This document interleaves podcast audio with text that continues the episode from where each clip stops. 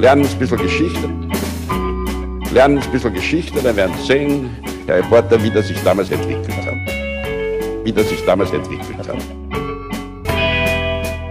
Hallo und herzlich willkommen bei Geschichten aus der Geschichte. Mein Name ist Richard. Und mein Name ist Daniel. Ja, und wir sind zwei Historiker, die sich üblicherweise Monat, äh, Monat, Woche für Woche, Woche für Woche eine Geschichte erzählen. Aber dies ist keine äh, übliche Folge oder keine Standardfolge, sondern es ist ein Feedgag. Richtig. Feedgag Nummer 11. Was machen wir bei einem Feedgag, Richard? Bei, bei einem Feedgag, wie der Name schon impliziert, sprechen wir über Feedback. Über Feedback, das wir erhalten haben. Wir sprechen über die Post, die wir erhalten haben. Äh, wir haben auch noch so kleine Kategorien, wie zum Beispiel Review des Monats oder Podcast des Monats. Historisch geboren, dieser Name, mhm. weil wir es eigentlich monatlich machen wollten. Ist sich nicht ganz ausgegangen. Aber auf jeden Fall, wir behalten das vorbei, oder? Wir nennen es ja. immer des Monats. Ist äh, sinnvoll. Und wir peilen ja auch den monatlichen Rhythmus an. Also insofern ist das, glaube ich, auch noch gerechtfertigt. Ja, ja. Review jedes zweiten Monats oder so. Das ist halt auch nicht. Das ist nicht so catchy. Ja.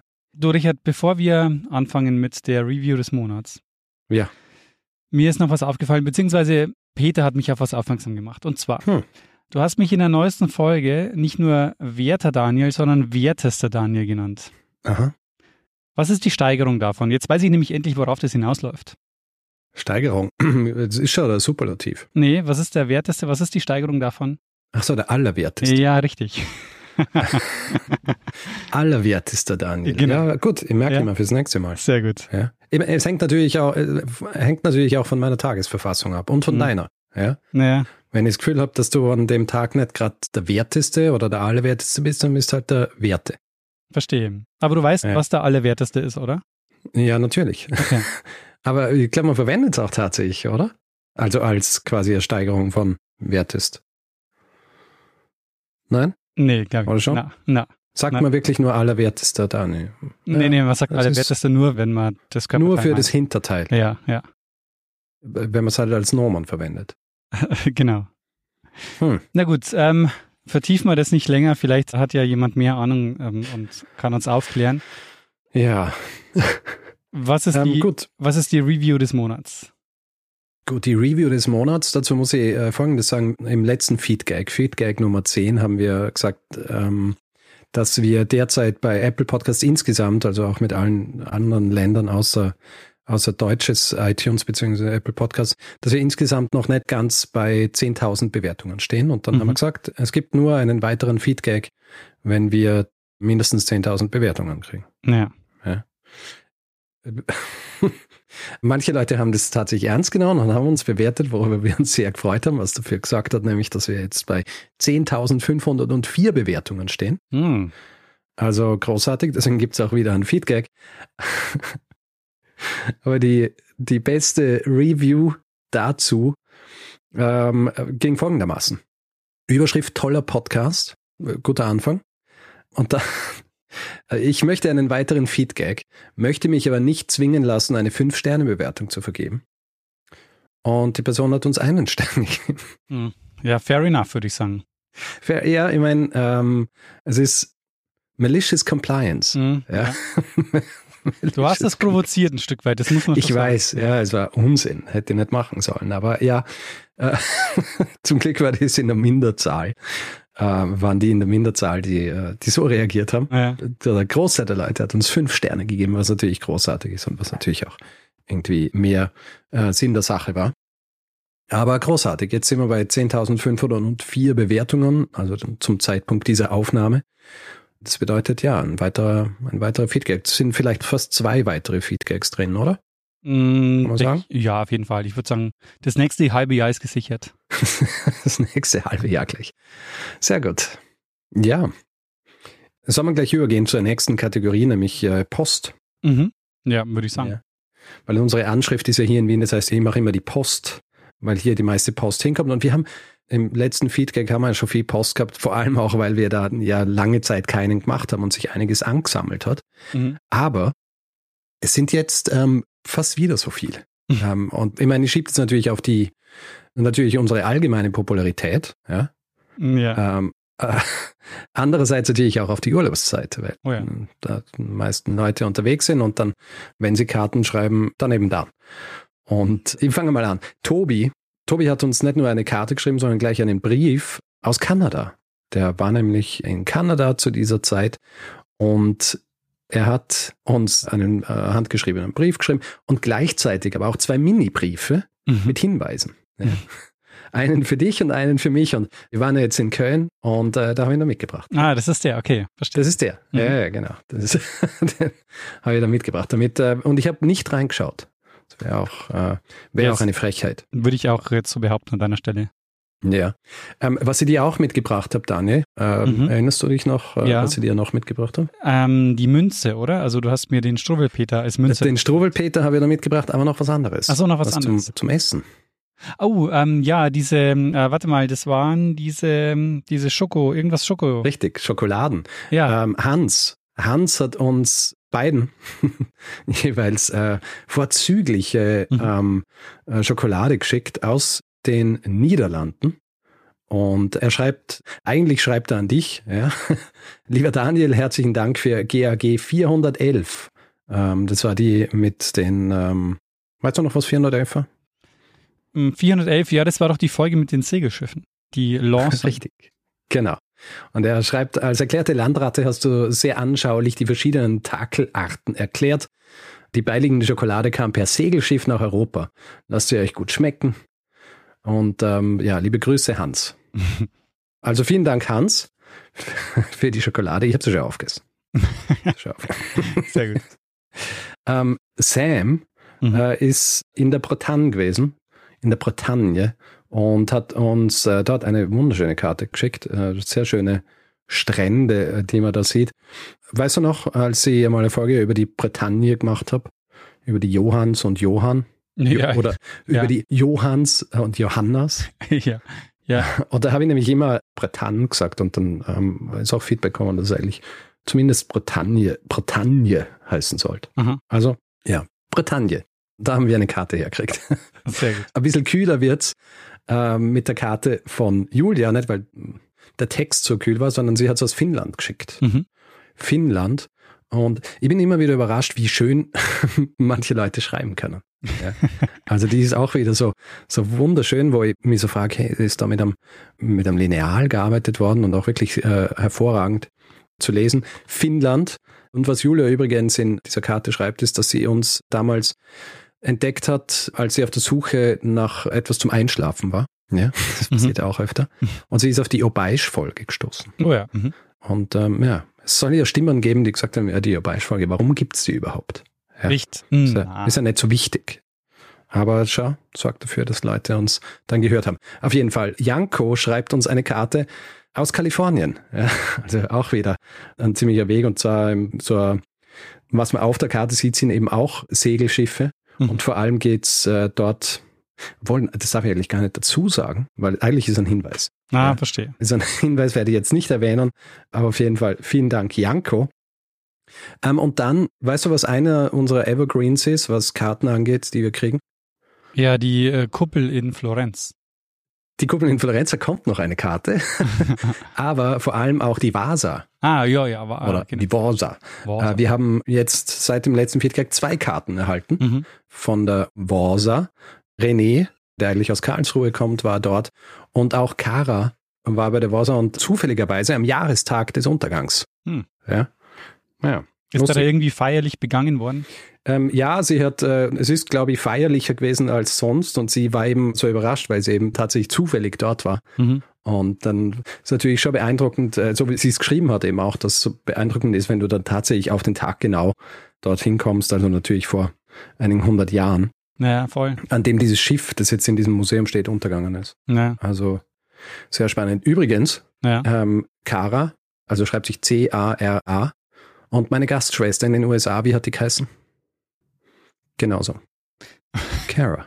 Ach so. Ja, weil es ist so ein seltener Name. Okay, ja. ja. Und es ist noch seltener, dass du den Namen in Deutschland hörst. Aber lustig, dass du davon ausgehst, dass ich weiß, wie deine Gastschwester geheißen hat. Ich Ähm. habe gedacht, ihr habt das schon so oft erwähnt. Na, mir gegenüber nicht. Aber ich meine, es war natürlich auch äh, ein bisschen eine leading question. Naja.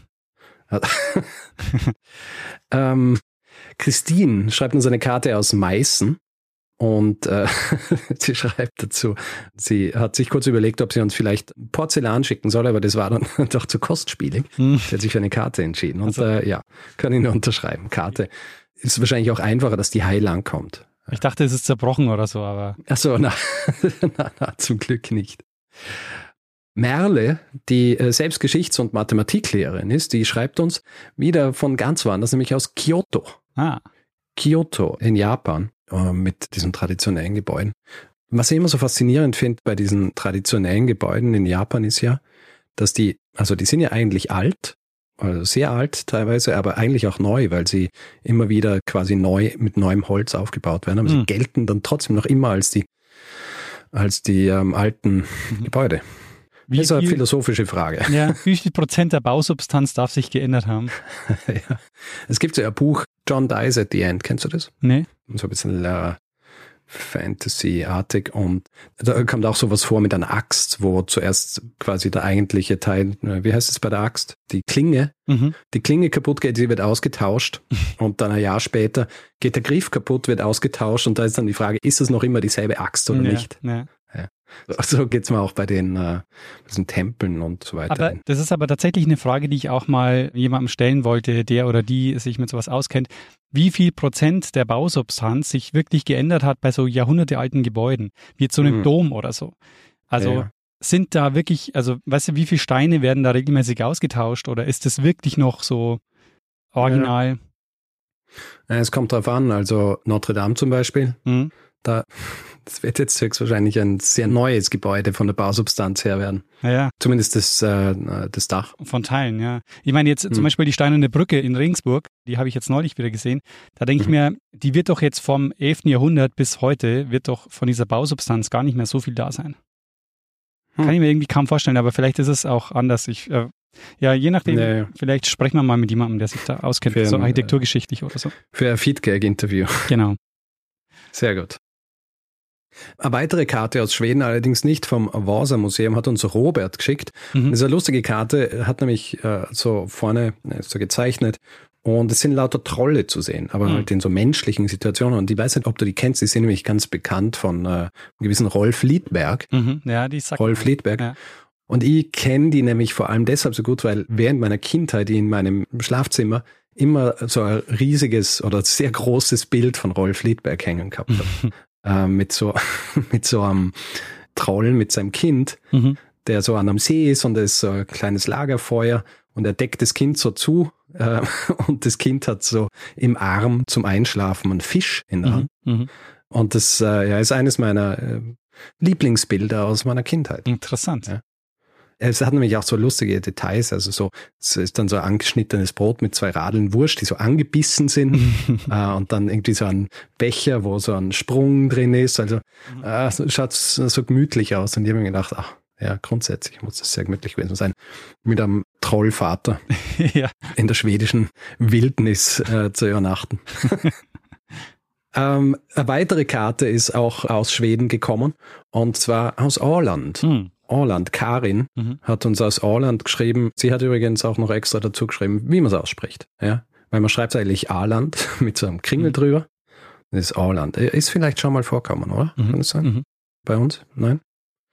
Weiß gar nicht genau. Mhm. Weil ich ja in meiner vorletzten, nein, meiner letzten Folge über die Bronzezeit geschrieben habe. Mhm. Lustigerweise Martin schreibt uns eine Karte aus Festos bzw. Feistos einer sehr berühmten Ausgrabungsstelle aus der Bronzezeit. Mhm. Mhm. Ja, passend. Ich glaube, unwissend, dass ich diese Folge veröffentlichen werde, mhm. hat er die geschrieben. Ähm, dann machen wir nochmal einen Sprung nach Hawaii, weil dort haben wir das quasi das zweite Evergreen der Na, Kartenmotive, ja. die wir kriegen. Ja. Duke Kahanamoku. Gleich zwei Karten. Ich muss jetzt dazu sagen, ich bin mir nicht mehr ganz sicher, ob ich nicht die eine von diesen zwei aus der Mappe gezogen habe, wo ich die, äh, wo ich die Karten ablege. Ja. Mhm um zu schauen, wie viele wir mit demselben Motiv gekriegt haben. Aber auf jeden Fall, ich habe hier zwei, eine von Phil und Anita und dann habe ich noch eine von Cornelius. Also, falls ihr jetzt einen von euch noch einmal genannt habt, weil es steht kein Datum drauf, kein Poststempel, deswegen weiß ich nicht, welche jetzt tatsächlich in dem Zeitraum gekommen ist, aber auf jeden Fall danke für diese Karten von Duke Kahanamoku. den wir ja auch schon in diesem Podcast besprochen haben. Weißt du, was lustig wäre? Ja, Wenn was? sich äh, mal Hörerinnen und Hörer vor diesem Denkmal von Duke Kanamuku treffen würden auf Hawaii, so zufällig, weißt du? So- so da machen die so ein Hörertreffen. Ja. Stimmt, ja. Na, das wäre ähm, ja, das wäre lustig. Äh, ich bin mir sicher, dass wir davon hören würden. Das würden sie uns wahrscheinlich äh, sagen. Äh, und weil wir vorhin über die Warsa gesprochen haben, Paul schickt uns eine Karte aus Portsmouth, wo er ehrenamtlich in den Royal Dockyards arbeitet. Hm. Und die Karte ist jetzt aber auch von einem Schiff. Ich werde da aber nicht sagen, was für eines, weil das ist gleichzeitig auch ein Hinweis. aber was ich äh, noch über diese Karte sagen kann, Paul schreibt nämlich, dass wir ihn inspiriert haben. Wir haben ihn inspiriert, so dass er vor vier Jahren beschlossen hat, sein Informatikstudium hinzuschmeißen und Geschichte zu studieren. Und jetzt ist er fast fertig. Ui. Äh, Ja. Und zusätzlich auch noch nach Großbritannien gezogen. also, ähm, ja, äh, ist fantastisch, oder? ja, voll. Äh, sensationell. Und ich meine, bei uns, unser Weg wäre eigentlich der andere gewesen. Ne? Wir haben Geschichte studiert und wollten dann eher noch in Richtung Informatik gehen. Mhm. Naja, man ist halt ständig auf der Suche. Ständig, ständig auf der Suche, äh, für was man eigentlich hier ist auf dieser Welt. Und ähm, ja, vielen herzlichen Dank für diese Karte, Paul. Ich finde es immer großartig, sowas zu lesen, dass wir tatsächlich auch dahingehend so einen Einfluss haben. Also ich bin mir ziemlich sicher, dass wir nicht äh, diejenigen waren, die ihn schlussendlich davon überzeugt haben, dass er das macht, weil er auch schreibt, dass Geschichte ihn schon immer interessiert hat. Aber wenn wir da so vielleicht ein Zünglein an der Waage waren, freue ich mich sehr. Ja, voll. Also, genau, weil ich meine, allein schon, wenn wir bei Leuten so eine gewisse Begeisterung für Geschichte oder überhaupt Interesse für Geschichte wecken können, dann ist das ja schon für uns äh, ein großartiger Erfolg. Absolut. Also danke, Paul. Ronny schickt uns eine Karte aus Sench. Sench, ah, warte mal, Kroatien oder? Ähm, ja, Rote Ja. Zora. Erinnerst dich? Ja, ja, Hast du eine Folge gemacht? sehr gut. Ja, ist, äh, Weil- boah, Folge 7 oder Folge 8, so ewig lange her. Mhm. ja. Es, äh, aber weißt du, unser Publikum Ja, ähm, vergisst nicht. unser Publikum vergisst nicht. Aber ganz äh, sehr interessante Karte auch kriegt aus Eckenburg. Kennst du ah, Eckenburg? Eckenburg, ja, das ist äh, Niederösterreich oder so. Also äh, nagel mir jetzt nicht einmal fest, was für ein Bundesland das ist, aber auf Ah. jeden Fall, was es gibt in Eckenburg, ist das Eckenburger Krokodil. Oh, Ja. Davon haben wir nämlich eine Karte gekriegt. Im Jahr 1885 fand Johann Krahuletz in Eckenburg den Schädel eines gavialartigen Krokodils, Alter circa 22 Millionen Jahre. oh. Vielen Dank dafür, für das Eckenburger Krokodil. Ich habe noch nie gehört davon. Hast du gehört Mhm. davon? Nee, nee. Sehr gut. Ich meine, verbraten ist es jetzt natürlich als ein Thema, aber Ja, gut, kann man wer weiß, einmal einbauen. wer Ja, weiß, was noch dahinter steckt. Also, Ja, ja, ja. Und weil du es vorhin angesprochen hast, Florenz. Ja. Firenze. Gerade vor kurzem kriegt, glaube noch diese Woche oder Ende letzte Woche von Isabel und Yannick, Mhm. die schicken ein Bild natürlich des Duomos. Ja, hm. äh, besprochen in Folge 303. ähm, sie schreiben, eine schöne Zahl. Ähm, und dann noch eine sehr schöne Karte, und zwar aus Frankreich. Und zwar aus einer Gegend, die ich in Folge 309 besprochen habe. hm. Chevaudan. Ah, Chevaudan. Chevaudan. Die äh, Folge zur Beste von Chevaudan. Mhm. Und es schicken uns diese Karte Tobias und Emma. Und die Karte ist nämlich nicht nur aus dem Chevaudan, sondern sie ist von einem Wolfspark im Chevaudan. Ja, der heißt äh, Le Loup du Chevaudan. Und äh, sie schreiben so, dass, dass der Parkbesitzer gesagt hat, dass seit Jahrzehnten kein Monster mit rotem Fell und langen Klauen mehr gesichtet wurde. Seit Jahrzehnten. Seit Jahrzehnten. Hm. Oh, ist gell? Ja. Ich, das wird schon ein bisschen länger her sein. Und ähm, jetzt noch ein, ein bisschen großer Sprung von Frankreich, Mhm. äh, und zwar in den Pazifik Mhm. nach Neuseeland. Hm. Da haben wir, glaube ich, gestern ist die Karte angekommen, von Robert was gekriegt. Und er beklagt sich, dass er jetzt nach seiner Reise 7000 Kilometer, glaube ich, insgesamt, ähm, hat er nur noch wenige Folgen übrig. Ja. Ah, verstehe. und Mhm. muss dann auch immer eine Woche warten. Also ja, sorry, es äh, kommt leider vor. Ja. Und jetzt ganz zum Schluss noch Schottland, Weil aus Schottland haben wir auch einiges gekriegt, vor allem Edinburgh. Und da haben wir nicht nur Karten gekriegt, sondern vor allem auch E-Mails mit Fotos, weil was fotografieren unsere Hörerinnen und Hörer in Edinburgh gern? Ähm, eine Whisky-Destillerie. Nein, sie fotografieren gern eine Statue eines Tieres. Ja, nämlich eines Bären. Wojtek. Richtig, Wojtek. Wojtek Hm. starb ja in, äh, in Edinburgh im Zoo. Ah. Und da gibt es auch eine Statue und da kriegen wir immer wieder Mails von Leuten, die dort waren. Manche schaffen es nicht, die Statue zu sehen bzw. zu finden, ähm, schicken uns aber dafür dann andere wichtige Denkmäler aus Edinburgh, wie zum Beispiel Andreas. Der schickt uns nämlich eine Karte des Scott Monuments, benannt natürlich nach Sir Walter Scott, der ja neben Robert Burns wahrscheinlich der bekannteste schottische Autor ist. Hm. Ja. Mhm. Der Erfinder der Historical Novel heißt's. Ne. Gut, das war's mit der Post für diesen Monat. Fantastisch. Also halbe Stunde Postkarten vorlesen. Ja, Sehr gut. Wahnsinn, oder? Nee. Aber ich finde es halt so gut. Ich Ja. meine, wahrscheinlich viele Leute, die jetzt die ganze Zeit schon auf das Feedback warten. Ähm, es ist ja auch Feedback. Ja, voll. Ähm, ich sehe das immer auch als Feedback an, ähm, weil das ja heißt, dass unsere Folgen ankommen und gehört werden und das Feedback sind die Karten.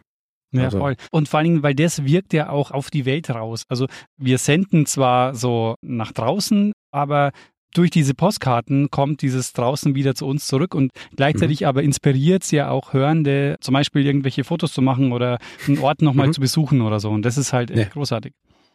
Ja. Also, ja, äh, bitte weiterhin uns Karten schicken. Oh ja. ist immer so eine große Freude, wenn ihr das Postkasten aufmacht und dann so, ach, wieder eine Karte, wo ist sie wohl diesmal her? Müssen wir mal wir, schauen.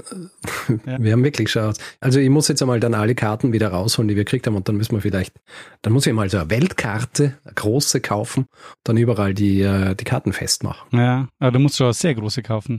Muss ich ja sehr große kaufen Ja, und braucht Platz.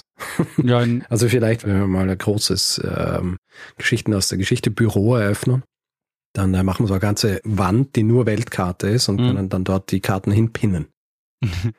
ja, bis dahin muss dein Wohnzimmer herhalten. Ja. Da ist ja noch diese eine Wand frei. Ich glaube, da, da Das kann man diese. eine frei, ja. Ja? Stimmt. Zeige doch. Mhm. Aber ist, glaube ich, auch zu klein. Hm, verstehe. Naja. Gut, ähm, Dani, jetzt, wo wir mit der Post durch sind, können wir übergehen zu äh, Feedback zu den Folgen der letzten Wochen. Ja, ich würde sagen, äh, dann starte ich mal, weil ähm, Mhm. du kannst dich dann ein bisschen zurücklehnen und noch einen Schluck trinken und dann dich wieder ein bisschen erholen. Also ich würde gerne anfangen mit der Folge über ähm, Friedhof Nansen. Mhm. Und zwar gibt es ein sehr großartiges Feedback von Thomas. Thomas schreibt uns nämlich so, ja, ähm, passender hätte diese Folge hier nicht kommen können, weil er ist gerade an Bord eines Forschungsschiffes und äh, fährt gerade über den Nordpol. Ja, fantastisch. Ich meine, wie großartig ist das denn? Er hat diese Folge und fährt über den Nordpol. Und er schreibt so, im Gegensatz zu Nansen ist es heutzutage kein so großes Abenteuer mehr, ähm, den Nordpol zu erreichen, weil man mit dem Schiff oder mit einem Eisbrecher eben ähm, mittlerweile auch im September relativ problemlos dorthin kommt. Und er schreibt auch, und wir haben Internet bis an den Pol und können Podcasts hören. Fast alles wieder heim. Nur halt ein bisschen kälter. genau. Sehr gut. Ähm, noch eine weitere Sache, die ich auch sehr witzig fand, und zwar zum Thema Bernadotte. Du erinnerst dich, Bernadotte ist der Begründer der schwedischen Königsdynastie. Mhm. Und eigentlich war Bernadotte ja Revolutionsgeneral unter Napoleon. Mhm. Und in dieser Zeit hat er sich ein Tattoo stechen lassen. Oh. Und dieses Tattoo heißt auf Deutsch Tod den Königen. Oh, Und dann ist er selber Schau. geworden. Ah, naja, die Revolution frisst ihre eigenen Kinder. Ganz oder? genau. Also vielen Dank an Alexander und an Johannes. Die beiden haben mich darauf aufmerksam gemacht, dass Bernadotte ein Tattoo hatte mit Tod den Königen. Sehr interessant. Wo am Leib hat er das gehabt? Ja, tatsächlich heißt es, dass sämtliche Tätowierungen wurden erst nach seinem Tod entdeckt, da er sie Zeit seines Lebens gut zu verbergen wusste. Mhm. Auch den Ärzten hatte er stets verboten, seinen Oberkörper zu untersuchen. Ja, hat sich ein bisschen geschämt dafür wahrscheinlich. ja, gut. Äh, So. Ne, es Mhm. kann auch wahrscheinlich recht ungünstig sein, wenn es dann tatsächlich jemand sieht, gell? ja, In seiner Position. wobei. Aber äh, schon auf jeden Fall sehr skurril, diese Geschichte mit Bernadotte, der dann eben mhm. aus Gründen dann tatsächlich auch noch ähm, nicht nur König wird, sondern heute auch noch die heutige ähm, schwedische Königsdynastie ähm, begründet. Ähm, Aussprache ist auch so ein Thema, das uns ja immer wieder mhm. begleitet. Und ich habe den norwegischen König Hakon ausgesprochen. Allerdings schreibt er es sich ja H-A-A-K-O-N. Und das mhm. doppelte A spricht man nicht wie ein A, sondern wie ein O aus. Ja, genau, wie ein offenes O. Also ich hätte es eher so Håkon. Håkon. Håkon sprechen sollen. Na gut. Darauf haben mich äh, unter anderem Calvin und Max aufmerksam gemacht. Also vielen Dank dafür. Calvin mit der entsprechenden Strenge natürlich. Aber er ist wahrscheinlich nicht streng gesagt, oder? Nee, nee, ganz nett natürlich. ja, soweit das Feedback zur Nansen-Folge. Richard, hast du mhm. auch noch was? Ja, ich habe noch ein paar Sachen. also nicht zu Nansen. Ja. Ich habe was zuerst einmal zu Lady Six Guy. Du weißt ja meine Folge über die Maya-Herrscherin. Ja. Ein sehr interessanter Kommentar dazu von Nino direkt auf unserer Seite. Und zwar schreibt er, Hallo, vielen Dank für die schöne Folge. Ich bin gerade in Chiapas, Mexiko, also in der Gegend der Schauplätze der Folge. Es war eine sehr interessante Geschichte hier zu hören. Die Idee, die Maya-Kultur sei untergegangen oder gar verschwunden, ist hier geradezu absurd, da hier überwiegend Maya leben mit ihren sehr lebendigen und äh, präsenten Kulturen, Sprachen und historischen Geschichten. Das Ende der klassischen Periode wird hier im Übrigen zum Teil auch als Übergang zu einer weniger hierarchischen und gemeinschaftlichen Gesellschaft interpretiert und damit auch als etwas Positives. Ja. Also falls du dich erinnerst, ich habe ja über diesen diese Art und Weise gesprochen, wie dieser Übergang von der klassischen Maya-Periode zur postklassischen wahrgenommen worden ist mhm. und dass das ja oft als der Niedergang der Maya-Kultur oder fast schon als ein Verschwinden der Maya-Kultur dargestellt wurde lange ja. Zeit und dass es eben tatsächlich nicht so ist, ja. Und dass mhm. das wie so oft um einiges komplexer ist, als es dargestellt wird. Vor allem, weil ja viel von dem wie es dargestellt worden ist, auch aus einem eher so eurozentristischen Weltbild aus passiert ist. Ja. Und ähm, das ist ja schön zu sehen, dass es tatsächlich nicht den Tatsachen entspricht. Mhm, ja. Er empfiehlt dann übrigens noch einen historischen Roman zu einer Maya-Zozil-Herrscherin. Mhm. Der Link dazu ist im Kommentar, also man findet es direkt unter der Folge dann auf unserer Seite. Äh, das Interessante an diesem Buch ist, es ist ursprünglich in Zozil, also in der Maya-Sprache geschrieben worden. Ah und ist jetzt aber auch ins Spanische übersetzt worden. Ja, also wer eine von diesen beiden Sprachen kann, kann das lesen. Sehr gut. Oder kann die Sprache bei Bubble lernen? Ich weiß nicht, ich glaube Maya ist, hm. also Maya-Sprachen gibt es, glaube ich, keine bei Bubble. Muss man mal nachschauen. Oder zumindest anstoßen. Ja. Dass man es in Zukunft tun kann. Gut, das war äh, Feedback zu Lady Six Guy. Soll ich gleich mit etwas anderem weitermachen oder magst du dazwischen? Ähm, na, lass mich mal die nächste machen. Mhm. Und zwar zu Paracelsus würde ich noch gerne ein paar Sachen sagen. Und ein sehr, sehr witziger Hinweis kommt von David. David schreibt nämlich, dass er in Salzburg was entdeckt hat. Nämlich er hat in Salzburg einen Aufsteller entdeckt und auf diesem Schild steht zu lesen oder stand zu lesen Theophrastus Bombastus Paracelsus Pfuschus. das bezieht sich auf den, ähm, also offenbar ist bei diesem Hallenbad irgendein Baupfusch passiert und äh, hm. darauf bezieht sich das. Ähm, genau. Tja, passend. genau. Und eine Sache noch, kennst du die Valhalla? Was, die Halle der Toten? Ja, genau. Ähm, ja, ich, äh, so ein äh, Gebäude, das Valhalla heißt, das in Bayern oder beziehungsweise in der Nähe von Regensburg bei Donaustauf steht, so eine Ruhmeshalle. Ach so, na, kenne ich nicht. Die kennst du nicht? Ah, okay. Da nicht. Müssen wir mal hingehen. Äh, das ist so ein ähm, nachempfunden einem antiken Tempel und innen drin sind äh, so Büsten von bekannten Persönlichkeiten. Und Aha. eine davon, eine Büste, zeigt auch Paracelsus. Und Jonas schreibt, auch mit Foto anbei, dass Paracelsus direkt neben Goethe oder Luther steht. Mhm. Quasi steht, die Büste steht, ne? Ja, die steht. Mhm. Ja. Ja. Genau. Sie steht halt nicht auf Beinen, sondern auf quasi am Sockel. Genau. ja. Sehr gut. Ja, Sehr gut. so viel zu Paracelsus. Mhm. Gut, äh, dann gehe ich gleich weiter zu einem nächsten Protagonisten einer Folge, nämlich Samuel Pepys. Hm. Samuel Pepys. Ich habe bei Pieps ja aus Zeitgründen gewisse Aspekte seiner Biografie ausgespart. Die Tatsache, dass wir eben so ein detailliertes äh, Tagebuch über ihn haben, heißt natürlich auch, dass wir eine Fülle an Informationen über ihn haben. Und da habe ich nicht alles dann in die Folge mit reingenommen. Ein äh, sehr interessanter Aspekt, den ich da eben ausgespart habe und auf den mich Georg noch einmal hinweist, dass der schon recht wichtig sei, ist seine medizinische Historie. Ich glaube, ich habe es nur kurz angesprochen, seine Blasensteine die er schon seit jungen Jahren gehabt hat, die ihm allerdings noch entfernt werden, bevor er beginnt, sein Tagebuch zu schreiben. Ja, die aber tatsächlich, also diese Operation, die muss schon sehr ähm, einschneidend, im wahrsten Sinne des Wortes gewesen sein für ihn, mhm. mhm. weil es natürlich auch seine Lebensqualität ziemlich beeinflusst hat. Mhm. Ähm, aus dem Mail von Georg folgendes, er schreibt, Außerdem beschreibt er die medizinischen Behandlungen, die ihm verschrieben wurden und gewährt so einen Einblick in die ärztlichen Praktiken dieser Zeit. Äh, fast alle Methoden, die er darlegt, haben mit irgendeiner Variante von Abführmitteln zu tun. Hm. So schreibt er beispielsweise am 12. Oktober 1663, auf dem Weg zum Herzog schaute ich bei Mr. Holliard, seinem Arzt, vorbei und ließ mir von ihm ein Klistier verschreiben.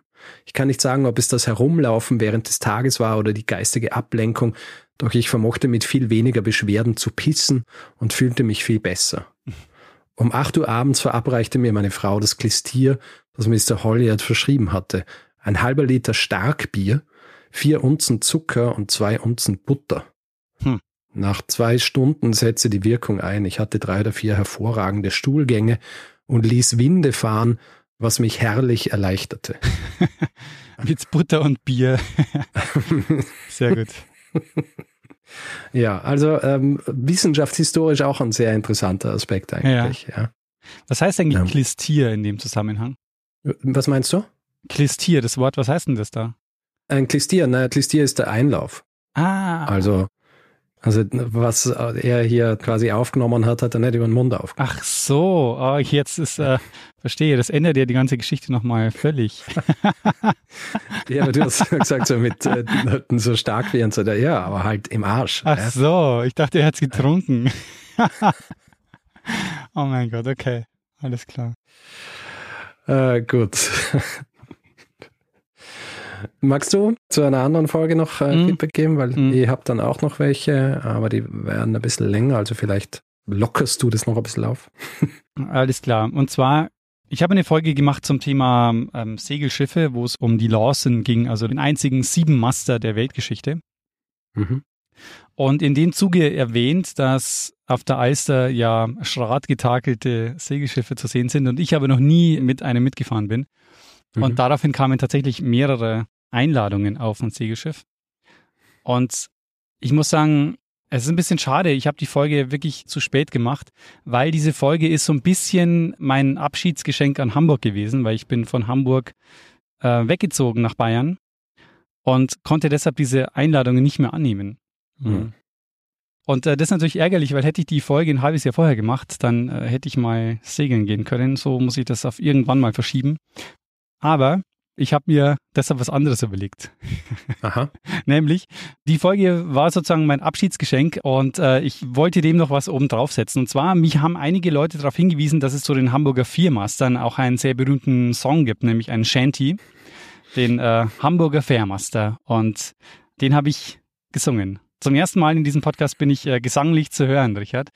Und du kennst es schon, weil ich habe äh, dir das äh, vorgespielt, auch in unserem Live-Auftritt in Köln. Aha.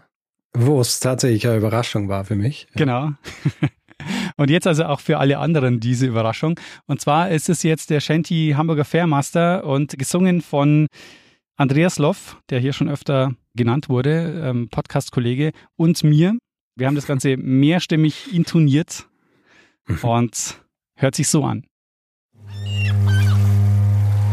Ich hef mein Hamburger Fairmaster to my holy. Den Masten so schön, es ist wieder Sinn, to my holy, holy, oh, blow, boys, blow, for California. There's plenty of gold, so I've been told, on the banks of Sacramento. Hervorragend. Großartig. Also ich freue mich, dass ich nicht einzig. Ich glaube, ich bin singend ja auch nur in den Outtakes äh, vorgekommen bisher, oder? ja, das stimmt. Das äh, professionelle Singen habe ich meinem Bruder überlassen. Sehr schön. Ähm, und es gibt noch eine Aussprachesache und zwar, ich spreche dann von dem Schiff von Francis Drake. Das heißt natürlich mhm. nicht Golden Hint, mhm. sondern man schreibt es Hinde. Also würde man es wahrscheinlich Golden Hind aussprechen, oder? Mhm. Naja. Golden Hind. Golden Hind. Ja. Sehr gut. Gehört zu jedem Feedback-Teil dazu, oder? Äh, zumindest eine Aussprache. Ja. Aber ja, manchmal machen wir es ja schon die Aussprachegeschichten am Anfang der nächsten Folge, weil das äh, ja. schnell besprochen ist. Aber ja, ja, gut, dass man es hier auch noch einige, einige Male einfließen lassen kann. Und kannst du dich erinnern, bei der Lawson war es ja so, man hat nochmal in dieser Zeit, so um 1900, nochmal große Segelschiffe gebaut, um den Dampfschiffen nochmal was entgegensetzen zu können. Mhm. Und das hat einen Namen, wenn man sowas macht, nämlich der Sailing Ship Effekt. Und der, der Sailing Ship Effekt ist, wenn du an einer nicht mehr zeitgemäßen Technologie festhältst. Hm.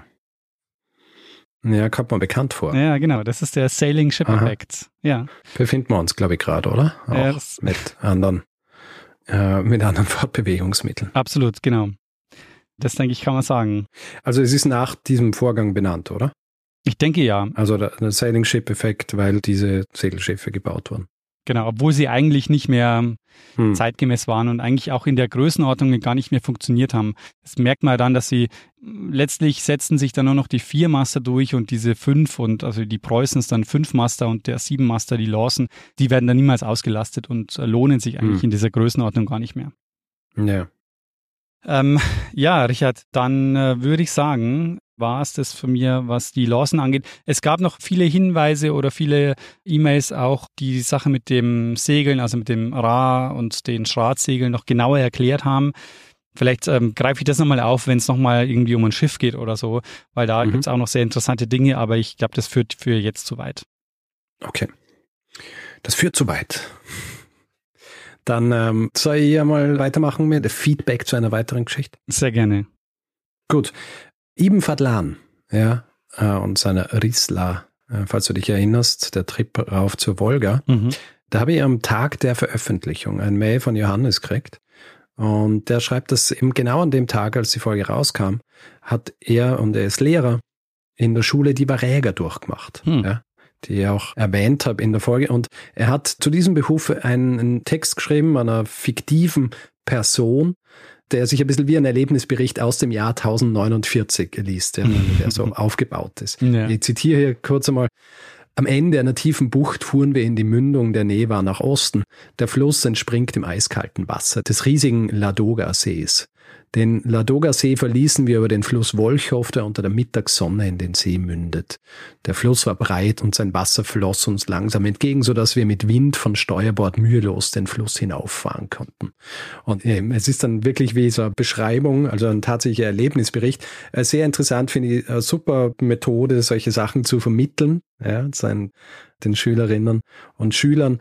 Er hat diesen gesamten Reisebericht mitgeschickt und er hat mir auch die Erlaubnis gegeben, dass wir das auf unserer Seite zum Download anbieten können. Also wer diesen Text haben will und ähm, sich quasi über diesen fiktiven Erlebnisbericht einleben will in die Zeit der Varäger, kann das hiermit tun. Wir werden es in den Show Notes verlinken. Fantastisch. Dann noch eine weitere Sache zu Ibn Fadlan. Greta weist zu Recht darauf hin, dass ich in meiner Folge über Ibn Fadlans Reisebericht die Berichte oder Erwähnungen von Frauen etwas zu kurz kommen habe lassen. Also die, die Ibn Fadlan beschreibt. Und tatsächlich hat er schon auch über Frauen geschrieben, auch bei den Rus, die er sieht. Er erwähnt dort vor allem auch den Schmuck, den sie haben, äh, der ihnen um den Hals gehängt wird und erklärt auch, wie sie dazu gekommen sind. Und in erster Linie kommen sie zu diesem Schmuck durch ihre Männer. Und es gibt einen sehr aktuellen Aufsatz von einer Forscherin namens Tonica Upham, der ist allerdings so aktuell, also ich wollte ihn eigentlich schon mit zu Rate ziehen für die Folge, aber habe Schwierigkeiten gehabt, ihn zu finden, beziehungsweise ihn tatsächlich auch lesen zu können. Hab's jetzt aber geschafft. Der Artikel heißt Here I am in this far off land where we are now, encountering and observing Rus women in Ibn Fadlans Risala. Mhm. Und es ist sehr spannend, weil sie geht nämlich direkt der Frage nach, weshalb Frauen zum Beispiel, so wie eben Fadlan Frauen bei den Rus beschrieben hat, in, da ist ein ziemlicher Fokus auf den Sklavinnen zum Beispiel. Und sie verwendet zur Erklärung des Ganzen den Begriff des Bemerkens, also Noticings, um festzumachen, warum gewisse Dinge von ihm Fadlan tatsächlich aufgeschrieben worden sind und andere nicht. Ich zitiere vielleicht einmal kurz was zu diesem Bemerken. Das ist jetzt äh, eine krude Übersetzung von mir. Nach der Darstellung des Bemerkens als eine Handlung, die nur auf diejenigen angewendet wird, die als Fehl am Platz betrachtet werden und somit ein Eindringen in den Raum des Beobachters darstellen, betrachte ich Ibn Fadlans Wahrnehmung als Spiegelung dessen, was ihm fremd oder in irgendeiner Weise herausfordernd erschien. Was im Umkehrschluss auch bedeutet, wie sie dann im Laufe ihres Textes beschreibt, dass darum in jenen Gebieten, wo dieses Eindringen konzeptionell eher nicht stattgefunden hat, Frauen auch so gut wie keinen Platz erhalten. Ja, weil, wie soll ich sagen, wenig außergewöhnlich. Äh, das Ganze ist natürlich noch komplexer, weil es auch darum geht, wie ihm Fadlan sich in der Ferne präsentiert ja, und die Art und Weise, wie er Frauen in diesen fremden Gegenden dann wahrnimmt und wie mhm. weit er auch eindringen will in diese in diese fremden Strukturen, ja, ja. beziehungsweise wie weit er eindringen darf in diese fremden Strukturen. Also ein sehr interessanter Artikel und beleuchtet eben ein Thema, das wie Tonica Upham, die Autorin selbst schreibt, bisher nur eher so in Ausnahmen beleuchtet worden ist. Den Link, also das Ganze ist erschienen in einem Buch das heißt Medieval Mobilities, Gendered Bodies, Spaces and Movements. Mhm. Und ich werde den Link dazu auch direkt in unsere Show Notes geben. Ja, sehr gut. Gut. Hast du noch was? Ansonsten, ich habe noch was zum Münzgeld. Oh ja, dann, äh, Meine, dann hau ja, rein. Soll ich? Ja, mach mal, weil Gut. meine aktuelle Folge aus Transparenzgründen, äh, da gibt's noch kein Feedback zu. Ja. Also meine aktuelle Folge ist die zur Suche nach den Quellen des Nils in Ostafrika und Genau und die indigenen Fixer. Und, da. Mhm. und ich sage mal so, die ersten könnten jetzt gerade vielleicht fertig sein mit Hören. Ja, stimmt. Auf jeden Fall, ich habe zu meiner Folge über das Münzgeld beziehungsweise eben die Entstehung des Münzgelds in Lydien äh, Mail bekommen von Jan. Jan ist äh, Historiker und Nationalökonom und mhm. er, er schreibt mir eine kleine Kritik zur Münzgeldfolge. Ja, ähm, neben Ungenauigkeiten in meiner Verwendung, was babylonische Kaufleute angeht, beziehungsweise diese Termini, streicht aber vor allem etwas raus, wo ich auch gar nicht widersprechen kann, nämlich meinen Fokus auf den Handel. Ja, mhm, mhm, auf den Handel, der mich etwas, was die Natur des Geldes angeht, wohl auf eine bisschen falsche Fährte gelockt hat. Jan schreibt zu Laum, den ich in der Folge als den Wirtschaftshistoriker erwähnt habe, der das Buch Heiliges Geld geschrieben hat und auch erwähnt habe in Bezug auf die Ochsen und was das für eine Bedeutung hat. Da schreibt er dazu, Laum hat das Problem, sich zu stark auf Griechenland zu fokussieren und die mesopotamische Geschichte ignoriert. Trotzdem geht Laum weiter in Richtung des Verständnisses, als sie es äh, ihm in ihrem Bezug auf ihn erlauben. Er schreibt, der Staat ist Schöpfer des Geldes geworden, weil er Träger des Kultus war, weil es in Griechenland Staatsgottheiten gab, deren Verehrung öffentliche Angelegenheit war. Deswegen ist die griechische Polis Schöpferin des staatlichen Geldes auch ein bisschen ungenau, was meine Verwendung des Wortes Zahlungsmittel angeht. Mhm. Er schreibt, Ihre Verwendung des Wortes Zahlungsmittel greift zu kurz. Es scheint mir, dass Sie es mehr oder minder synonym mit Tauschmittel begreifen. Nach keiner Definition des Wortes ist diese Verwendung gerechtfertigt. Das Zahlungsmittel steht immer im Zusammenhang mit einer Recheneinheit und staatlichem Stempel. Wie Karl Knies bereits im ersten allgemeinen Lehrbuch der Geldtheorie schreibt, eine dritte Funktion, die des allgemeinen Zahlungsmittels, immer wieder vorfindlich ist, wo und sobald die Anfänge eines friedlich geordneten Gemeinschaftslebens eines Volkes mit Wirksamkeit einer allgemeinen Staatsgewalt zur Erscheinung kommen. Und im Betreff dieser Funktion wird allerdings Übereinkunft der Menschen und Vorschrift der Staatsgewalt eine geschichtliche Tatsache. Hm. Und ähm, schließlich äh, schreibt Jan noch, Ihre übermäßige Konzentration auf den Handel zwingt sie auf den unglücklichen Irrweg des Vertrauens. Notwendig ist es keinesfalls. Wenn der Herrscher kann, wie Fichte sagt, zu Gelde machen, schlechthin was er will, wenn er nur erklärt, dass er selbst nur in diesem Gelde und schlechthin mit keinem anderen sich bezahlen lassen wird. Sie kommen genau bei diesem Thema sogar wunderbar nah an ein Verständnis der staatlichen Natur des Geldes, wenn Sie Steuern erwähnen, führen diesen Gedanken aber leider nicht weiter aus. ich muss, muss auch dazu sagen, weil du dich wahrscheinlich gefragt hast, warum mich gesiezt hat. Ja. Ähm, das gesamte Mail ist äh, sehr freundlich geschrieben und in einem PS schreibt dann Jan auch noch, dass er ja weiß, dass wir uns eigentlich mit du normalerweise ansprechen, gegenseitig, ja wir und auch unsere Hörerinnen und Hörer. Mhm. Aber angesichts der vielen Ökonomen des 19. Jahrhunderts, die er in seinem Mail zitiert, fand es passend, den eigentlichen Korpus seiner Kritik eben im selben Stil zu verfassen. Ja, verstehe. Ich habe mich schon gewundert, er weil du ja Jan sagst. Okay, ja. Ja, ja, genau. Also Jan bietet dann auch noch an, ich habe ja angekündigt, dass sie weitere Geldfolgen machen will, weil das ja ein großes Thema ist, ja. dass er mir dort beistehen wird, falls ich Fragen habe oder Dinge unklar sind. Und das äh, Angebot werde ich sicherlich äh, annehmen, wenn es dann soweit ist. Sehr gut. Aber Jan fordert nicht, die Folge nochmal neu aufzunehmen. Äh, nein, ich meine, fordern könnte ja, aber werden wir ja nicht machen. Na, aber ja, ähm, ich finde es großartig von jemandem zu hören, der, der sich auskennt Hm, äh, ja. mit einem Thema, das ich besprochen habe, auch wenn es äh, Kritik ist, aber deswegen sind wir hier, ja, Ja. um über solche Dinge zu sprechen. Eine Sache vielleicht noch, weil das auch jemand erwähnt hat. Ich erwähne ja Pecunia, also das Geld, und sage, dass das dasselbe Stamm ist wie Pecus für die Rinder. Mhm. Tatsächlich ist es so, Pecus beschreibt Vieh, also alles, was so in Herden lebt und kann eben und hat in dem Zusammenhang auch, ähm, ist verwendet worden für das Rind, also Rindviecher, ja, Hm. aber kann auch zum Beispiel Schafe bezeichnen und ist dann später auch vornehmlich für Schafe verwendet worden. Okay. Mhm. Also ein bisschen sprachliche Ungenauigkeit hier. Gut, ich habe jetzt noch zwei Dinge, bevor wir zum Podcast des Monats, unserer letzten Kategorie in diesem Mhm. Feedback kommen.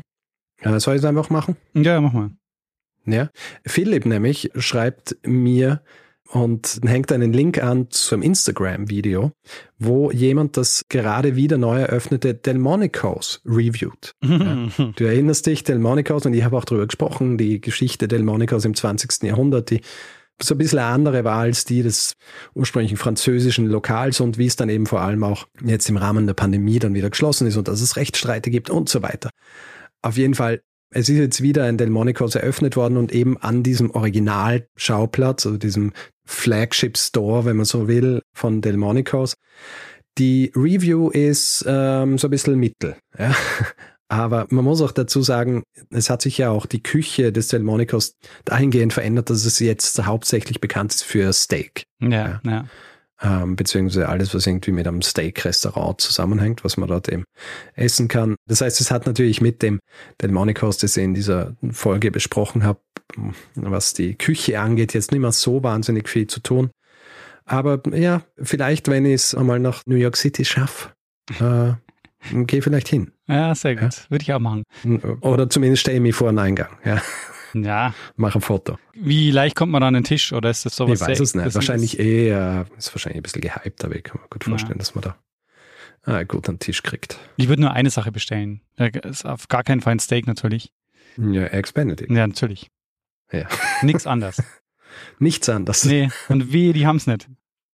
ja, und wehe, sie machen es nicht genauso, ja. wie es im ursprünglichen Epicurean steht. Ja. Ja. Da gibt's eine vernichtende Google-Kritik. So was mache ich nicht mehr. Ich schreibe keine Kritiken mehr. Ja.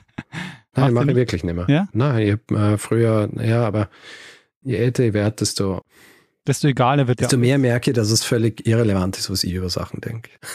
Hm, Gerade bei. Also außerdem finde ich, sind Reviews auf solchen Seiten Shadowwork. Und das mache ich ungern. Also Ja. ähm, wir liefern quasi Unternehmen unsere Reviews, damit sie äh, Geld damit verdienen, dass sie dann mit diesen, ja, das ist nicht richtig. naja, du könntest ja auch eine vernichtende Kritik schreiben, dann bleiben vielleicht Gäste weg. Ja, aber ich möchte ja auch nicht. ich Ja. möchte, möchte niemandem das Leben schwer machen. Naja, Also, aber ich, ähm, mh, also ich finde halt gerade bei so Rezensionen ist es halt wichtig, dass es sehr viele sind, weil dann werden so diese Fake-Sachen ganz gut ausgeglichen, weißt du, weil dann hast du so, wenn die, Hm. die hundertste Rezension ist, die behandeln mich doof, dann ist es meistens auch so, dass man doof behandelt wird. ja. Und wenn die hundertste Rezension ist, boah, mega geil, ich habe noch nie so gut gegessen, dann ist es meistens Ja. auch gar nicht so falsch. Ja, ich glaube, ähm, ich meine, sowas ist vor allem wichtig, wenn es jetzt so wirklich um die ganz schlechten Lokale geht. Ja? Mhm. Also da, wo man halt auch irgendwie verarscht wird oder ja. so. Aber grundsätzlich, glaube ich, ja, Restaurantkritiken, ah no. Weißt du, die Leute, die Geschmäcker sind ja auch so verschieden. Ich mache das ja selbst bei Filmen oder so, nur noch ganz wenig und nie wirklich so, wie es früher gemacht hat. Ja. Weil ich denke mir dann halt auch immer, äh, Gott, das ist jetzt nicht der beste Film, aber trotzdem haben da tausende Leute mitgearbeitet. Es ist was, wo sicher einige Leute sehr stolz drauf sind.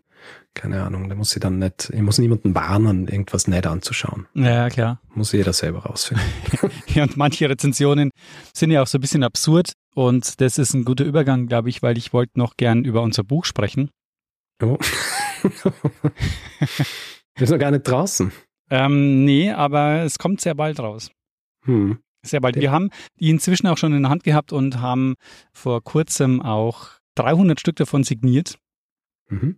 Und äh, es hat sehr viel Spaß gemacht. Und es war wirklich äh, ein schönes Erlebnis, dieses Buch in der Hand zu halten. Und ich freue mich, es bald auch präsentieren zu können.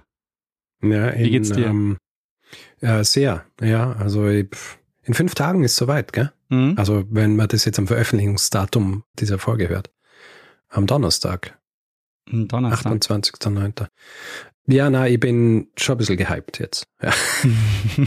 also es ist ja tatsächlich ein Buch. Ja, voll, ne? Es ist Buch, das im Handel ist. Ja. Also ich bin schon, ja, ich bin schon gespannt. Also ich hoffe, ähm, wer das erwirbt, wird Freude damit haben. Uns hat es Freude gemacht, zu schreiben. Und äh, einfach auch einmal Geschichten in erster Linie auf Papier zu bannen und ja. nicht in ein Mikrofon zu sprechen. Auf jeden Fall. Und ich werde, glaube ich, in diesen Tagen auch mal durch so viele Buchhandlungen wie möglich gehen und gucken, ob es vielleicht irgendwo ausliegt. Und ich würde mich freuen, also wer das auch macht und uns entdeckt, bitte uns gerne Bescheid geben. Wir freuen uns. Ah, ja, sehr gut. Ja, das wäre cool. Ja. Also ich frage mich, ob es, äh, sehe, wie das ist, wenn es dann irgendwo im Schaufenster steht. dann so, ah, mein Name. Ja, und es sollte hier natürlich ein Buchhändler oder eine Buchhändlerin zuhören. Also wir haben nichts dagegen, wenn es irgendwie prominent ausliegt. ja, sein eigener Geschichten aus der Geschichte Tisch. ja, zum ja? Beispiel. Na, sehr gut. Na, ich bin schon gespannt. Also freue mich auf jeden Fall, dass jetzt so endlich soweit ist. Und ähm, war ja zeitlang in Arbeit. Absolut. Und ähm, na, bin gespannt, was äh, was ihr, unser wertes Publikum, darüber denkt. Genau. Wir werden diese Bücher auch äh, noch mehr vorstellen bei unserer Tour. Im Oktober eine Woche sind wir unterwegs und eine Woche im November. Und wer dort ein Exemplar erwirbt oder wer mit einem Exemplar kommt, der bekommt es natürlich auch signiert von uns im Anschluss an die Show. Ja. Mit haben Widmung. Wir jetzt Übung? Ja, genau. Wir meine Unterschrift hat sich äh, über den Zeitraum des Signierens, glaube ich, zehnmal geändert. ich habe keine Unterschriftdisziplin, muss ich sagen. Na, man kann Richard mittlerweile auch nicht mehr lesen. Na, mittlerweile, tatsächlich ist es besser geworden. Ja? Je länger wir signiert haben, desto eher hat man erkennen können, dass es Richard bedeutet. Fantastisch. Gut, ähm, dann sind wir jetzt fast beim Podcast des Monats. Eine Sache noch. Mhm. Tom. Tom hat uns einmal geschrieben, Tom hat ein Spiel gemacht. Ähm, mhm. Und zwar nennt das, oder hat das genannt Past Puzzle. Mhm. Und jeder, der schon mal Wordle gespielt hat, der kennt das Prinzip ein bisschen. Mhm. Wordle, weißt du, wo man Wörter hat mit fünf Buchstaben und man muss dann eben in höchstens sechs Schritten muss man rausfinden, was für ein Wort das ist. Und so funktioniert es auch bei diesem Spiel, aber mit äh, Jahreszahlen. Das heißt, man hat ah. einen Hinweis und muss dann die Jahreszahl reinschreiben und wenn es richtig ist, großartig, falls nicht, kriegt man einen weiteren Hinweis und es wird einem auch angezeigt, welche der Ziffern, die man eingegeben hat, auch tatsächlich die richtigen sind, beziehungsweise ob sie auch an der richtigen Stelle stehen. Verstehe. Ja. Und das ist sehr cool. Und das ist vor allem deswegen cool, weil Tom hat Referenzen eingebaut, beziehungsweise eben Erklärungen dann zu, also zum Beispiel Links zu Artikeln, mhm. aber auch Links zu Podcast-Episoden. Mhm. Und er hat uns gesagt, wir sind 61 Mal drin cool. bei diesen Erklärungen. Ja. Also. Darf man das mehr als einmal am Tag machen? Nein. Das Problem bei mir ist, ich vergesse immer wieder drauf und dann mhm. freue ich mich so, wenn es mir wieder einfällt, aber dann kann ich wieder nur einmal. Ich muss mir das auch nur angewöhnen, das äh, jeden Tag zu machen. Der Link kommt ja, weil das ja, hoffentlich in die Shownotes. Er kommt natürlich in die Shownotes. Wer in den Shownotes nicht nachlesen will, es heißt puzzle.de. Sehr gut. Okidoki.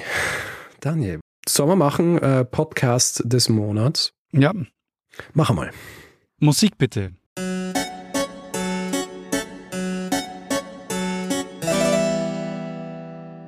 Richard, was sagt dir der Name Hans Niemann? Hans Niemann, das ist aber nicht, warte mal, das ist nicht der Architekt von Brasilia. Nee. Es ist ein Schachspieler. Ah. Und um Hans Niemann hat es einen Skandal gegeben.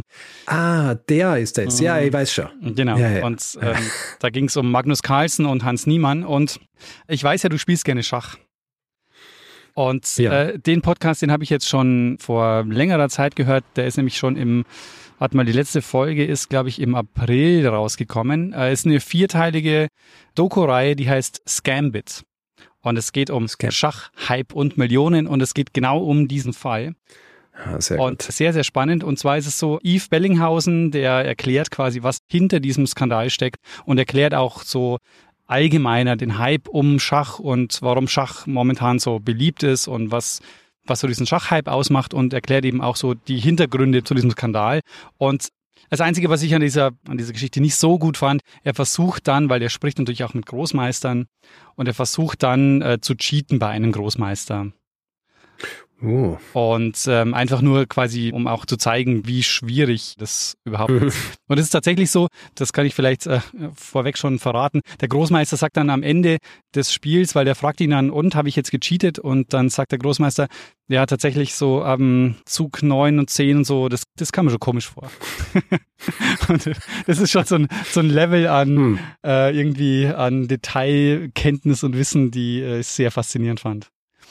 Sehr gut. Sag mal, wann hatten der, also wann waren die letzte Folge von diesem Podcast? Im April, 20. April, glaube ich, war die letzte Folge. Ah, okay. Das heißt, die Auflösung dieser Geschichte mit dem Cheating-Scandal um den Hans Niemann, die ist gar nicht mehr drin. Äh, wann war die? Die war jetzt im Sommer, oder? vor ein paar Wochen, glaube ich, Mhm. ist relativ ohne viel Fanfare ist quasi der Fall eingestellt worden und ich glaube, es ist auch vom, wie heißt der, äh, Magnus Magnus Carlsen. Carlsen, ist auch so ein Statement gekommen, dass er nicht mehr wiederholen wird, dass er gecheatet hat Ah, okay, und mhm. so weiter. Also das ist jetzt beigelegt. Aber die, also quasi die Geschichte um, um den aktuellen Schachhype, das finde ich schon sehr interessant. Ich glaube, es sind ja mehrere Aspekte. Wahrscheinlich ein Hauptding ist Queen's Gambit, oder? Ja, genau. Das während der ja. Pandemie und Genau. die Pandemie natürlich. Genau, Ja, Pandemie, Plötzlich. ja. Ah, sehr interessant. Und was mir wie, nicht- wie heißt der? Äh, Scambit. Scambit. Genau. Was mir nicht klar war, und das machst du ja auch, dass du nebenbei einfach auch ab und zu mal immer so ein Schachspiel offen hast. Ach so, ja, ja. Und äh, das war mir überhaupt nicht klar, dass es so viele Leute ja. machen, dass es so einen Hype gibt. Ich muss dazu sagen, dass ich da auch durch Phasen gehe. Mhm. Ähm, ich habe dann so Phasen, wo ich viel spiele, beziehungsweise auch mehr so diese Schachpuzzles mache und dann einfach monatelang einfach nichts. Deswegen werde ich auch nie ein äh, wahnsinnig guter Schachspieler sein. Ja, keine Disziplin. Ja. Und ich zahle, glaube ich, immer die Premium bei chess.com, weil ich äh, keine Werbung mag, beziehungsweise alle Features verwenden, aber dann verwende ich es halt die Hälfte des Jahres nicht. Ah, verstehe. Unsinnig eigentlich. Aber eine gute Erinnerung. Muss ich jetzt tatsächlich wieder ein bisschen in meiner Downtime äh, ein bisschen mehr Schach spielen. Was hast du für einen Elo-Wert? Einen sehr niedrigen. Wir werden das sicher nicht sagen. Aber jeder, der mein Profil auf chess.com kennt, wird sehen. Also ich spiele ja auch nie wirklich so für irgendwie Ranking oder so. Ja, ja, Aber grundsätzlich äh, schlecht. ja, Ja. fantastisch. Natürlich schlecht. Aber, aber du würdest also nicht erkennen, weil das hat mich schon, also das finde ich schon faszinierend. So ein Großmeister, der erkennt dann schon einfach, aber gegen Computer spielt oder was da für Ja. Züge passiert, ja. das ist schon faszinierend. Weißt du, solche Leute, die haben tausende Spiele quasi auswendig im Kopf. Äh, die wissen auch, was ist bei so einer Stellung jetzt der Standard, was würde ein Computer machen, was würde ein Mensch machen. Ähm, die erkennen das. Ich meine, es gibt Interviews mit so Schachgroßmeistern, die dann, weißt du, wo die nach dem Spiel interviewt werden. Und es gibt da einen ganz berühmten, mir ist leider der Name entfallen, der aber wirklich, der wird so interviewt und ähm, die Interviewerin fängt so an, eben so, ja, wie war das da bei dem Zug? Und der geht dann einfach das gesamte Spiel durch, das er gerade gespielt hat und kommentiert jeden Zug von Ja. sich und seinem Gegner. Das ist absurd, so was das menschliche Gehirn in der Lage ist. Ja. Ja. Aber na, da, da werde ich nie hinkommen. Ja, ich auch nicht. Ja. Schade. Übrigens nachgeschaut, Oskar Niemeyer heißt der Architekt. Ah, ja, so Nicht gut. Hans immerhin, Niemann. immerhin so ähnlich. Ja. Ich vergesse immer, wie er heißt und dann habe ich mir gedacht, ah, vielleicht machst du einen Podcast über, über die Entstehung Brasiliens. Sehr gut. Also Yves Bellinghausen und Scambit. Das ist Hervorragend. mein Podcast des Monats. Gut. Ich habe einen Podcast des Monats. Da geht's vielleicht ein bisschen zufällig, aber auch nicht. Es geht um Wirtschaft und zwar geht es um Wirtschaft der alltäglichen Dinge. Hm. Ich meine, du kennst sicher Freakonomics, einen der wahrscheinlich schon am längsten laufenden und bekanntesten Podcasts überhaupt. Mhm.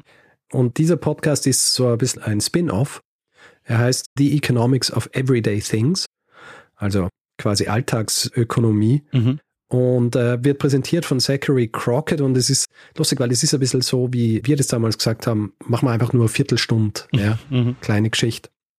Weil es sind auch wirklich so 15, 16, 17 Minuten Episoden. Nicht jede Woche, ungefähr dreimal im Monat und läuft seit Anfang des Jahres. Und es sind eben wirklich so unterschiedliche Themen. Also The Economics of Girl Scout Cookies. Ja, also Economics of Tankstellen. Ja, mhm. wie lohnt sich das überhaupt, eine Tankstelle zu führen in this day and age? Vor allem eben auch so diese amerikanischen Tankstellen, wo du dann auch immer so einen kleinen Convenience Store und so weiter dabei hast. Ja.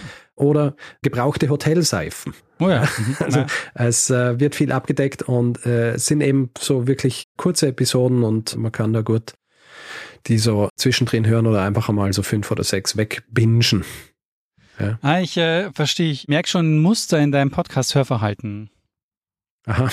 ähm, hm, du magst so die kleinen Detailgeschichten über so, ja, nicht absurde Themen, aber nicht so, ich sagen? Die man sonst nicht in den Büchern. Hm, ja, genau. Ja, sehr gut. Hm. Am letzten Mal. Wo ich das wohl her habe. Am letzten Mal der Autogrill und jetzt äh, Verstehe. Ja. Yeah. ja. Wobei eben bei diesem Italien-Podcast ist ja auch tatsächlich so, dass äh, man dann auch immer so einen Blick fürs Große und Ganze kriegt. Ja. So ja. wie wir das ja auch gern machen. Ja. Sehr gut. Ja, cool. Kommt beides in die Show Notes? Natürlich. Gut. Wir sind durch, Daniel. Dann haben wir's. Wir haben einen weiteren Feedgag. 11 ist hier mit dem Kasten. Feedgag 11, dann kann man jetzt Feierabend machen. Machen wir Feierabend. In diesem Fall würde ich sagen, ja, freuen wir uns auf die nächste Folge, die ja schon in drei Tagen erscheinen wird. Wir sagen natürlich noch nicht, was es ist. Ja, weißt du denn weißt das Thema schon? Na, du weißt das natürlich noch nicht. Ich, natürlich weiß ich das Thema. Wir nehmen ja morgen, übermorgen auf. Ja. du musst dir das Thema schon kennen. Stimmt, du kennst es noch nicht. Ja. Ich kenne es schon. Aber auf jeden Fall, ja, hören wir uns dann am Mittwoch wieder. Hervorragend. Dann würde ich sagen, geben wir dem einen einfach das letzte Wort, der es auch bei den herkömmlichen Folgen immer hat. Jetzt kannst du es ja ganz sagen. Richtig. Bruno Kreisky. Lernen ein bisschen Geschichte. Lernen ein bisschen Geschichte, dann werden Sie sehen, der Reporter, wie das sich damals entwickelt hat. Wie das sich damals entwickelt hat. So, dann kommt der. Jetzt musst du halt wirklich nur singen. Genau. Ich hab mein Hamburger Fährmaster sehen. To, to my hode, to my hode. ähm, die Masten so schief, es sind Schippers in Bein. To my hode, hode, ho. Blow, wind, blow. Ah. Ähm, warte mal. Ähm, dann Sacramento und also dann ist Englisch, mhm. englische Text weiter, keine Ahnung. Äh, jedenfalls so. Mhm.